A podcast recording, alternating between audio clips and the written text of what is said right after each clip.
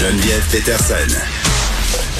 Elle est aussi passionnée quand elle parle de religion que de littérature. Elle saisit tous les enjeux et en parle ouvertement. Vous écoutez Geneviève Peterson. On continue notre discussion sur la sécurité dans nos écoles suite à cette attaque envers un enseignant dans une école anglophone euh, de Montréal. On est avec Kathleen Legault, qui est présidente de l'Association montréalaise des directions d'établissements scolaires. Madame Legault, bonjour. Euh, bonjour, Madame Peterson. Bon, disons euh, tout de suite que votre association ne représente pas l'école en question, donc euh, on va pas commenter cette histoire-là en particulier. mais pour le bénéfice de nos auditeurs, là, je vais spécifier ce qu'on sait jusqu'à maintenant. Ce serait un élève de 16 ans qui aurait poignardé son professeur Maxime Canuel, plein classe à, l'école John F. Kennedy. Et vraiment, c'est un établissement, comme je le disais, anglophone qui accueille des jeunes d'âge primaire et secondaire. C'est sur la rue Villeray. Et bien entendu, le professeur, comme on le disait tantôt, euh, avec Sylvain Drapeau LCN, est hors de danger. Voilà. Euh, Madame Legault, évidemment, cet événement-là euh, remet sur le tapis toute la question de la sécurité dans nos établissements scolaires. on a eu toutes sortes d'incidents là, à Montréal impliquant des jeunes, des armes à feu. c'est un enjeu qui vous inquiète depuis un moment à votre association, non? Ben, un événement comme ça, c'est certain que c'est inquiétant, puis on peut pas s'empêcher d'avoir une pensée pour euh, le personnel, l'enseignant concerné, puis les élèves de cette école-là. Mais on, on, sait que ces événements-là, c'est isolé. Nos, nos écoles sont sécuritaires. Puis ce qui peut quand même être rassurant, c'est la vitesse avec laquelle leur plan d'urgence semble avoir été déployé. Les hmm. policiers sont arrivés vite, on a confiné les élèves, donc on s'est assuré que la situation ne dégénère pas. Ben ça, ça doit rassurer tout le monde, hmm. parce que chaque école a son plan euh, comme ça pour réagir en situation d'urgence. Oui, mais vous aviez fait notamment une sortie dans les médias, je pense que ça fait environ trois semaines, là, sur la, la montée pardon, de la violence armée à Montréal? Oui, et ça, vous avez raison, ça nous inquiète. Ben, ça nous inquiète parce que depuis quelques années, les services auxquels, avec lesquels on avait l'habitude de travailler dans les écoles, ben, ils ont diminué. On a moins de policiers socio-communautaires pour travailler en prévention avec nous. On a sorti les travailleurs sociaux des écoles. On a pratiquement plus d'infirmières scolaires. Donc, on est content que le CIUS déploie des équipes quand il y a eu des événements comme aujourd'hui, mais mhm. on, on déplore qu'on travaille pas davantage en prévention. Ben, c'est ça. De façon concertée, il me semble qu'on à Montréal, on a il y a des événements récents qui qui, qui, qui inquiètent des élèves, des parents, mm-hmm. puis des, des, membres du personnel. Il me semble qu'on devrait avoir un plan montréalais d'action où chaque euh, partenaire connaît son rôle pour s'assurer qu'on se dédouble pas dans les actions, qu'on n'a pas d'angle mort, puis que vraiment euh, on est complémentaire dans ce qu'on mm. met en place. Euh, Madame Legault, est-ce que vous direz qu'en général, euh, les écoles à Montréal sont sécuritaires? Ah oui, certainement. Nos écoles sont sécuritaires, puis le personnel en place veille sur, sur les élèves. Cependant, comme comme euh, on l'entend, hein, on fait face à une pénurie de personnel. Mais c'est ça. Il nous, il nous manque d'éducateurs spécialisés, il nous manque de psychoéducateurs, il nous manque même d'enseignants qualifiés. Donc, ça complexifie notre travail.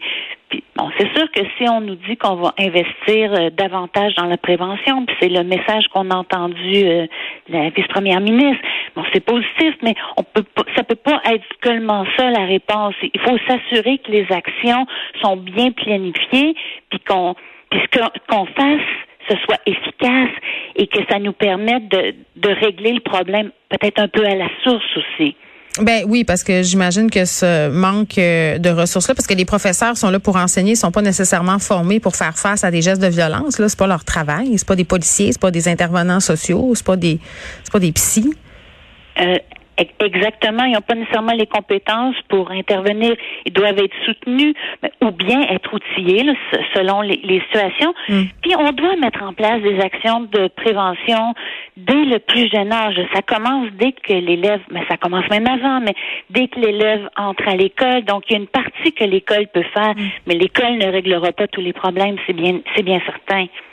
Oui, bon, on est aussi dans une réflexion sur le travail des policiers aussi, là, avoir une police euh, de proximité, des policiers qui font du travail, euh, non pas euh, du travail communautaire, mais qui sont vraiment connus par les populations et tout ça. puis, est-ce que vous en pensez Parce que je sais qu'il y a des gens qui sont pas chaud chaud à voir la police autour des écoles pour intervenir. Vous, vous en pensez quoi de ça?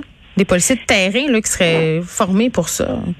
Mais c'était ça nos policiers sociaux communautaires. C'est des, des, policiers qui viennent faire des activités, faire une partie euh, de basketball avec les élèves, mm. qui créent un lien, qui sont pas juste dans des actions répressives, mais qui sont dans des actions éducatives, qui viennent sensibiliser sur la cyberintimidation, euh, qui viennent euh, dès le plus jeune âge, la deuxième année, venir parler de la sécurité routière à vélo.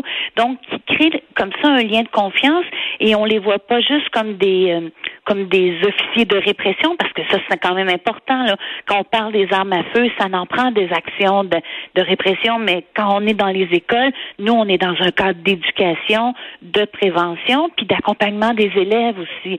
Donc, euh, nous, on y croit à ça. Hum. Euh, pour la partie scolaire. Bon, c'est sûr que pour, pour le reste, ben, ça appartient peut-être à d'autres instances de se prononcer. Oui, puis quand il arrive quelque chose comme euh, ça s'est passé ce matin dans cette école euh, à Montréal, euh, L'information circule très vite entre les écoles. Moi, j'ai ma fille qui me texté parce qu'évidemment, là, tout le monde se parle avec les téléphones intelligents, les médias sociaux, puis là, l'information est déformée, puis ce qui se passe dans une autre école, là, ça se rend, puis c'est pas tout à fait ça. Comment on intervient, comment on parle euh, aux élèves qui sont pas nécessairement euh, les élèves dans cette école-là, parce que j'imagine que dans cette école-là, il va y avoir un, plan d'intervention qui va être déployé pour accompagner les profs et les élèves. Là. Oui. Euh, mais quand il se passe quelque chose comme ça, les directions d'école, est-ce qu'ils ont des plans? Est-ce que vous en parlez avec les élèves, avec les profs? Comment ça se passe? Mais on n'a pas le choix de l'aborder parce que parce que cette inquiétude-là qui est dans l'école où il y a eu l'incident, elle se transfère dans nos milieux. C'est ça. On l'a vu avec le décès du jeune dernièrement il a fallu l'aborder dans nos écoles. En tout cas, nous, c'était dans les écoles secondaires parce que les jeunes en parlent, parce que ça les inquiète, parce que ça les interpelle. Donc, on ne peut pas faire autrement que, que d'aborder euh, puis de, de regarder aussi. Peut-être que même certains de nos élèves ont besoin de soutien ça, euh, par rapport à comment euh, comment ça les inquiète. Ben oui, effectivement, parce que bon, quand on est ado, on se fait toutes sortes euh, de scénarios dans notre tête, puis c'est bien normal. Même les parents s'en font aussi. Là, il y a bien des parents qui nous écoutent qui doivent être excessivement inquiets en ce moment. Là. Oui, certainement. Les parents ont besoin d'être assurés hmm. par rapport à ce qui se passe dans leur, à leur école, puis probablement que les écoles vont en profiter pour revoir, euh, juste euh, rappeler à tout le monde le plan d'urgence, le plan de confinement. Chaque école a la responsabilité là, euh, de d'être prêt à réagir ouais. si un intrus dans l'école. Donc, c'est ces tristes événements-là, mais ça nous rappelle nos responsabilités d'assurer la sécurité des lieux, mais aussi d'assurer le sentiment de sécurité hmm. de nos jeunes. Bon, dans tous ces incidents euh, qui impliquent des armes à feu, euh, puis pas nécessairement juste ça, les incidents violents entre les gangs, il y a beaucoup des questions des, des, médias sociaux, de la façon dont la tension augmentait sur les médias sociaux. Euh, ça, c'est une chose, mais je voulais vous poser la question sur les médias sociaux en général, le pouvoir qu'on les parce que euh, c'est indéniable de le dire que les médias sociaux jouent un rôle fondamental dans la socialisation des jeunes. Ils se parlent là-dessus. Il y a des il y a des pages aussi qui sont créées, qui sont en rapport avec certaines écoles. Le contenu qu'on retrouve euh, est souvent problématique, porte à l'intimidation. Il y a même des menaces.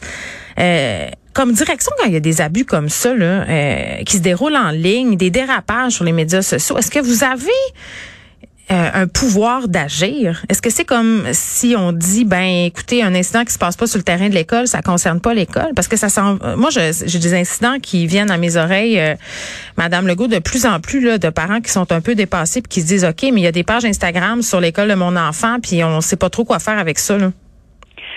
Euh, effectivement, c'est c'est pas facile à gérer, puis c'est un, ce sont des, des incidents qui prennent de l'ampleur.